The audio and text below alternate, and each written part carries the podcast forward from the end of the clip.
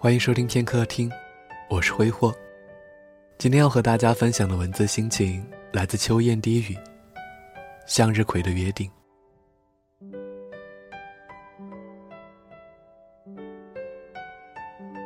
很多时候，很多的东西是其他任何人都代替不了的。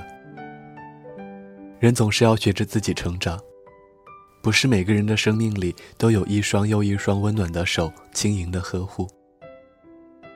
曾几何时开始，我们要的靠自己给，因为只有自己才可以真真正正的可以感觉到最内心深处的渴望。成长的岁月里。有太多的摸索，我们走了很多的弯路，碰到过各种各样的天气，也有过各种的小伙伴们。其实，真的特别珍贵的幸运是那些曾经的陪伴，那些曾经走过的让心灵栖息的地方，那一段段的星光熠熠的旅途。即使最后没有了什么最后，也不会忘记属于那段时光里稚气与纯真的笑颜。为了看到更广阔的天空，我们忘我的去追寻；为了梦中的那片麦田，我们迎而直上。因为我知道我要的，我渴望的，我痴恋的那个世界，所以我会带着那颗无法忽视的内心一路前行，哪怕是再微弱的可能，我也不愿意放弃。这是我对自由的渴望。无论多少失望，多少伤痕。我也依然愿意相信，终有一天我会在梦中的那片广袤天地间忘情的歌唱，找到那份最初的笑颜。明天太阳从哪里出来，这是他和向日葵的约定。就算背后的影子藏着再多的阴暗与落寞，向日葵也不会放弃这个约定。因为它是向日葵，就不该让太阳孤独的照耀。我不会忘记自己的姓名，就如同我不会忘记与你的约定。